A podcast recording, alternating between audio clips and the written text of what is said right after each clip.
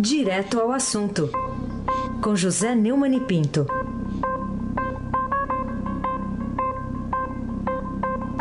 Já está aqui a grande muralha do jornalismo brasileiro.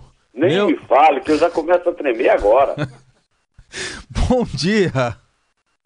Bom dia, Heisen Abac, o craque. Bom dia, Camila Tulinski. Bom dia, Almirante Nelson. Oi!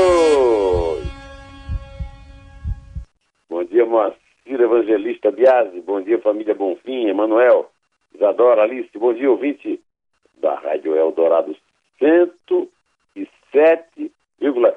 FM. Aysen Abac, o craque. Muito bem, vamos começar falando do Supremo Tribunal Federal, onde a maioria dos ministros do STF decidiu ontem limitar o alcance do foro privilegiado de deputados federais e senadores. Bom, até que enfim o Judiciário atendeu ao clamor popular pela garantia de igualdade de todos perante a lei, embora o julgamento ainda não tenha terminado, né, Neumann? É, o julgamento foi suspenso, porque o Dias Toffoli pediu vista, né, dando um toque de que ele é voto derrotado, voto vencido. Agora, pelo entendimento de sete dos nossos ministros, somente deverão tramitar na Corte processos de crimes cometidos no exercício de mandato relacionados com o cargo. Agora, com a maioria dessa, pedir vista é de uma falta de caráter que somente o Alexandre de Moraes tem pedido visto antes e o Dias Toffoli pode manifestar. Mas se, se não lhe faltasse caráter, talvez não estivessem lá no Supremo. Né?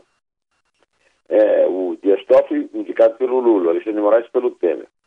Ah, em reação a essa decisão aí do, do Supremo prevista, né, porque a Câmara é, é, vai acelerar a tramitação de uma proposta de emenda à Constituição para restringir também o foro de integrantes do Judiciário e do Ministério Público. É, é, é, um, é, um, é uma parada dura aí, né, meu amigo?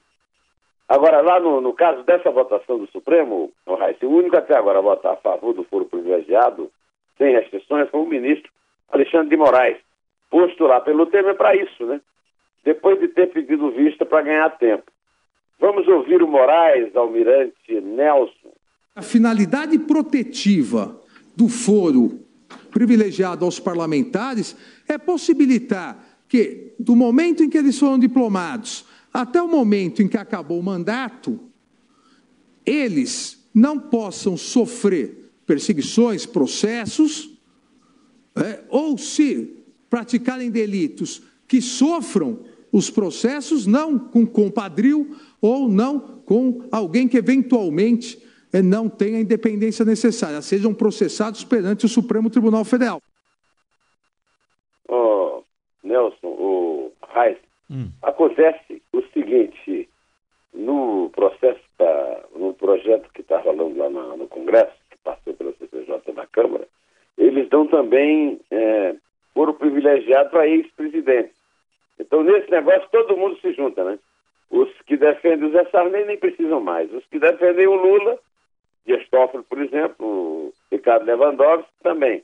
E o Alexandre de Moraes, que é, e o Gilmar Mendes, que são os defensores do Temer. E aí pensou, Quantas noites o Temer não pode perder de sono lá no Jaburu pensando no dia 1 de janeiro de 2019? Pois é, em relação especificamente a essa, essa votação lá no Supremo, o Estado antecipou na edição de terça-feira que os ministros votariam com restringir o foro privilegiado. Eu cheguei até a comentar aqui, Raíssa, você sabe. Atualmente, após a diplomação, deputados federais e senadores têm seus processos penais remetidos para o Supremo em razão do chamado foro por prerrogativa de função, instrumento previsto pela Constituição para proteger o exercício da função pública. Agora, um deputado ou um senador mata alguém, rouba, pega uma propina, o que é que isso tem a ver com a proteção do exercício da função pública? Esta foi a intenção dos constituintes de 88. Mas isso já foi desvirtuado demais. Hoje, há 528 procedimentos penais do Supremo que não devia estar cuidando disso, devia estar cuidando da Constituição, né? Entre inquéritos e ações penais, de acordo com o ministro relator, o ministro Roberto Barroso. 90% deles podem descer para um juiz de primeira instância. No entanto, até que o julgamento seja encerrado, ainda há previsão para sua conclusão? Ainda não há previsão, porque é o seguinte: pedido de vista não tem prazo. O julgamento figurou mais de um ano aquele negócio de, de financiamento público de campanha. Os procedimentos vão continuar lá no Supremo.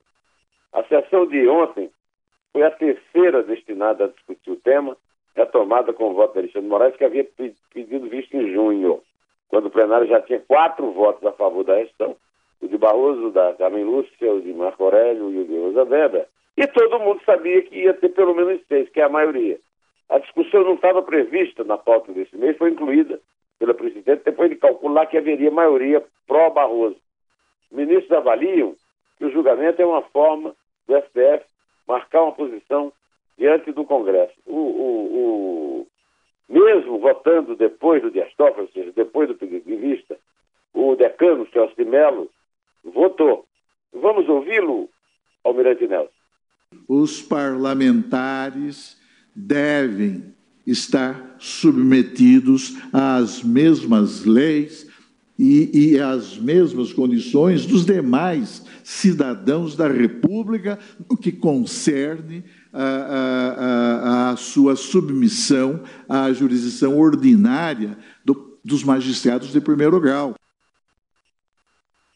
É, não, quem também falou foi o Gilmar Mendes, que disse que existe uma, uma cobrança de produtividade, mas o Supremo não é uma fábrica de linguiça. De fato, quem ouviu outros discursos sabe que o Supremo é uma espécie de encheção de linguiça, só que passa tanto tempo que a linguiça apodrece, né?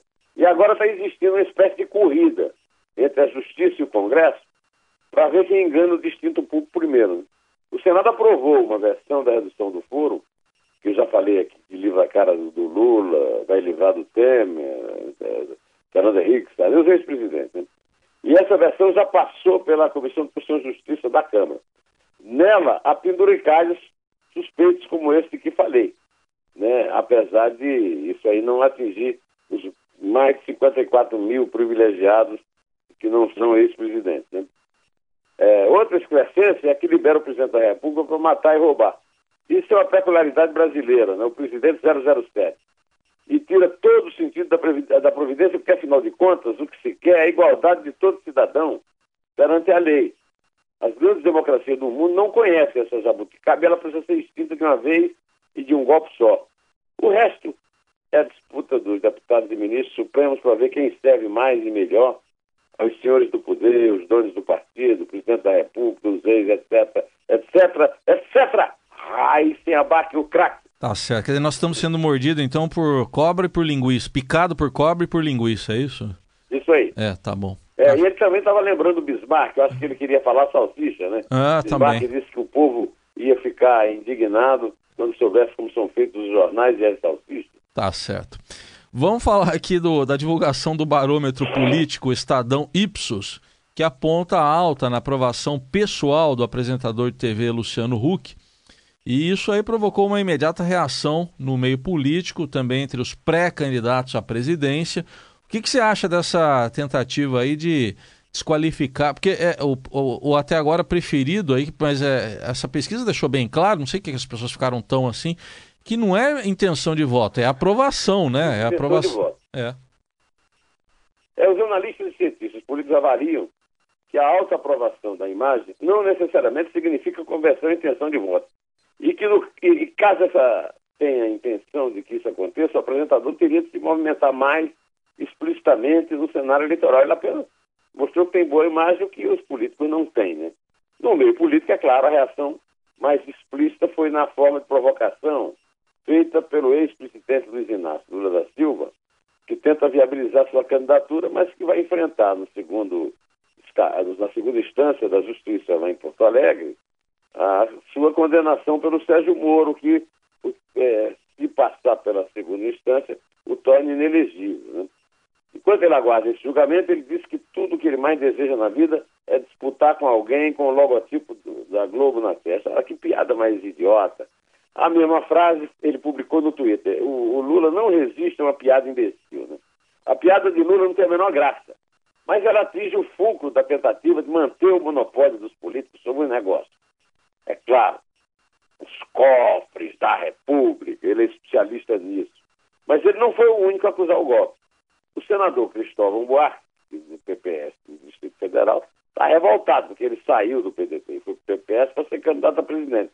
Aí aparece o PPS cortejando o, o, o Luciano, o, que é aí o, o, o queridinho da opinião pública, do povo, do eleitor, né?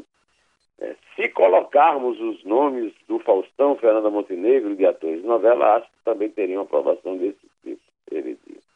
Aí, o candidato tem que estar carregado de proposta e bagagem política. Ou, ou seja, o, o, povo não quer que seja político.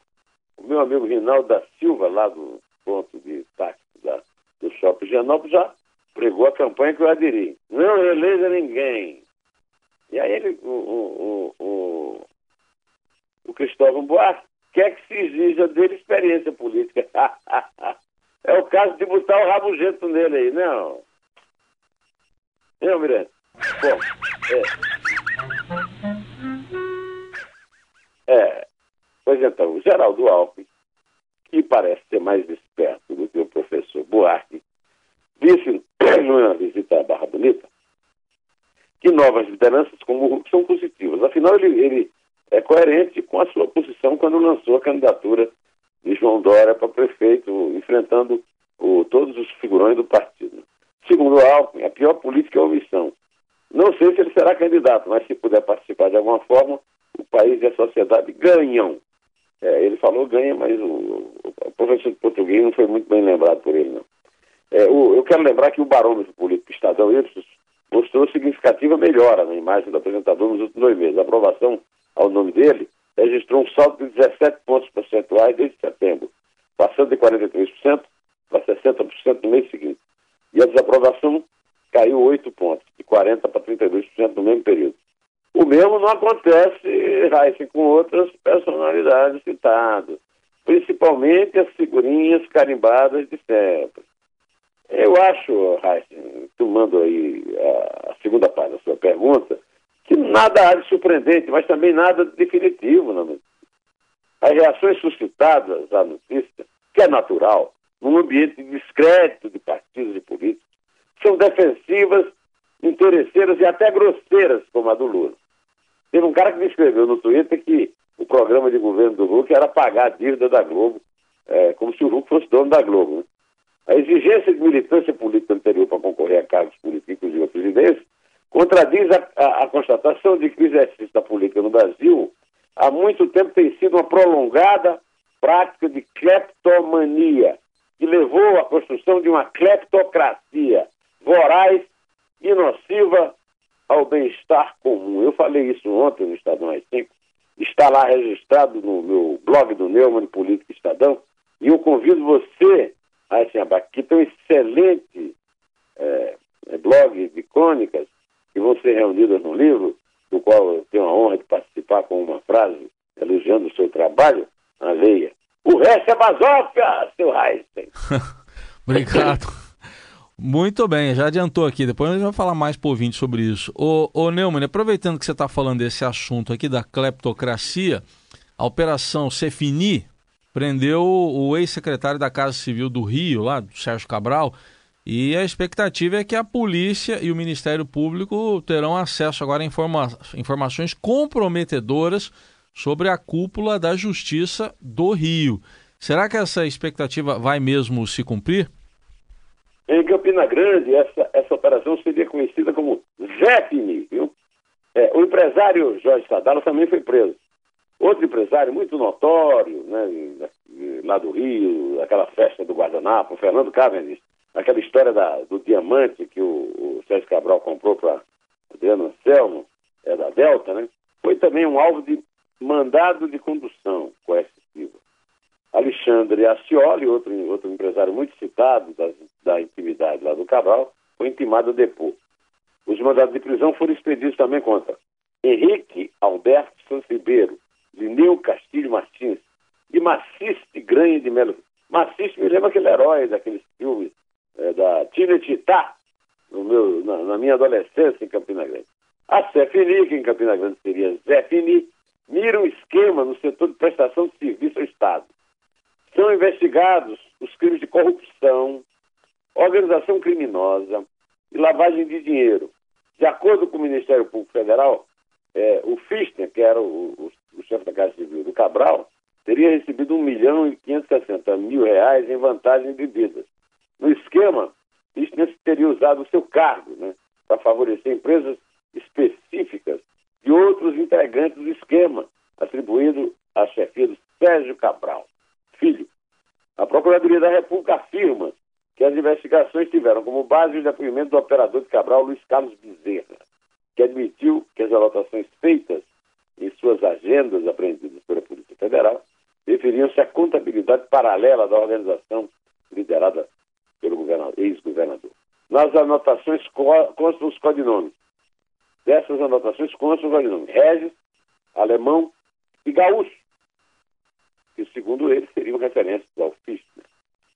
Né, numa nota publicada no seu blog, o, o esquema dos precatórios, um colega Lauro Jardim do Globo registrou que a operação Zé Fini, empreendida hoje pela Polícia Federal no Rio, terá desdobramentos em 2018. Segundo ele, o esquema de precatórios do governo Cabral, que é um dos centros das investigações do Ministério Público Federal, explicitadas, atingirá mais adiante advogados integrantes do Judiciário, inclusive nas cúpulas estadual e federal. Viu? Pelo esquema tornado público, Regis Fischner atuaria com uma das mãos na compra de títulos de precatórios e liberava com a outra mão na liberação de pagamento pelo governo do Estado. É, Fischner tinha muito poder, a ponto até de ter enfrentado outra pessoa poderosa, Adriana Ancel, que também está no noticiário.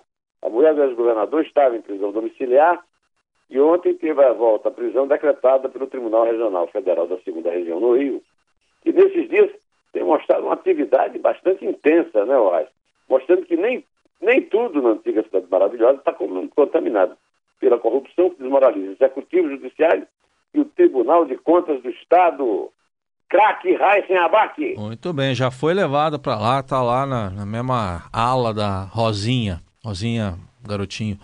Bom, o, o Neumann, e afinal, quando é que o favorito do Centrão vai assumir a pasta que cuida das relações do governo Temer com o Congresso, lá no lugar do tucano Antônio Embaçaí, que iria para o lugar da correligionária Luiz Linda Valois, né, aquela que se considera escrava, porque ganha o teto do funcionalismo de R$ 34.700. Ao tornar público que foi convidado para assumir a Secretaria de Governo, numa declaração à coluna do Estadão, o deputado Carlos Marum, do Mato Grosso do Sul, do PMDB, queimou a lagada irritou o presidente Temer, que ainda tinha conversado com o ministro Antônio Embaçaí sobre a troca. Ora, eu não sei se essa irritação do Temer tem algo a ver, mas já que eu citei aqui o Lauro Jardim, o Lauro Jardim está na primeira página hoje do, do, do site do Globo, informando ao seu público que Temer vai ser submetido a um cateterismo neste fim de semana no Hospital Sírio-Libanês de São Paulo. Ele tem uma obstrução parcial em uma artéria coronariana, que foi revelada no início de outubro e confirmada na ocasião por seus médicos. O Temer é, viaja hoje para aqui, para São Paulo, para fazer no fim do dia, quase um mês depois, a nova intervenção para esse novo cateterismo. Né? Bom, mas voltamos aqui ao Marum. O Marum é o fim da picada. Né? O Marum é a prova de que o Eduardo Cunha participa das decisões mais importantes do governo. Ele vai ocupar a secretaria mais importante, que é a do, do, da questão é, a Secretaria do Governo, que cuida da articulação com os parlamentares. É, em declaração à, à, coluna do Estadão, o Marum é, disse que eu tinha sido convidado. E essa atrapalhada adiou a mudança, que ia ser anunciada ontem. Ela constou até no que ele já nomearia logo aí uma filha do, do Eduardo Cunha para o seu gabinete. Mas o presidente afastado, licenciado, o que é que é, ué? do PSDB, Aécio Neves, deu aval para o Temer substituir os tucanos, mas exigiu respeito. Eles têm que sair com a mesma dignidade com que entraram. Não tem que sair constrangidos. Volta com rabugento aí, né?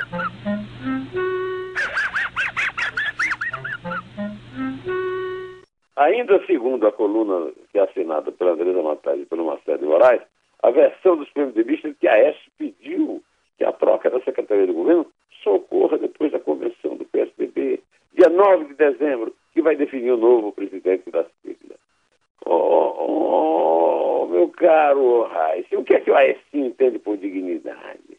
O PSDB criou o mensalão mineiro, o tucano, que é um, um, um inspirador do mensalão do PT, que levou Lula a, esse, a conhecimento desse mar de lama, que foi feito pelo mesmo Marcos Valério, o Carequinha, lá de Minas, segundo Roberto Jefferson.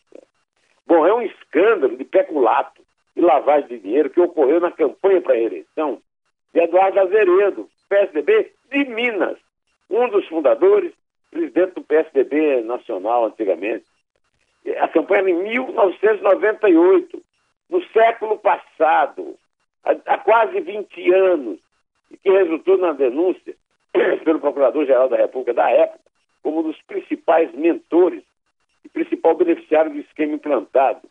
O inquérito 2280, que a instrui, denuncia Azeredo. Aliás, ele acaba de ser condenado a 20 anos de prisão, o que é uma raridade em matéria de tucanos, só que ele já passou pela segunda instância, já teve os embargos recusados na mesma segunda instância, mas como só ocorrer, ocorrer com os tucanos, ele continua fora da cadeia. Assim como o Ezinho, também mineiro, né? gravado numa conversa, é que pediu uma esmolinha de 2 milhões a Joel Batista para pagar o advogado. Isso, isso, é que se chama dignidade tucana. É... Que dignidade pleiteou o PSDB que perdeu a eleição, mas aceita gostosamente participar do governo Temer. E quando é, é, é o Temer é do PMDB, foi vice de Dilma do PT. Agora, quando é para sair, daqui não saio, daqui ninguém me tira. E o pior é que ainda está dividido quanto à votação da reforma da Previdência, que não é apenas urgente, mas também foi uma bandeira relevante do partido no governo Fernando Henrique. Pois é, então, em homenagem à dignidade do PSDB, eu, eu peço para o Almirante Nelson executar aqui na nossa, no nosso encerramento, é, daqui no saio de Paquito e Romeu Gentil, com os vocalistas tropicais, grande sucesso do Carnaval de 1949, ocasião em que nenhum de nós envolvidos aqui nessa transmissão tinha nascido. Eu nasci dois anos depois, para sua informação. Ai, sem abate. E eu 15 Toca aí, Almirante. Tá bom.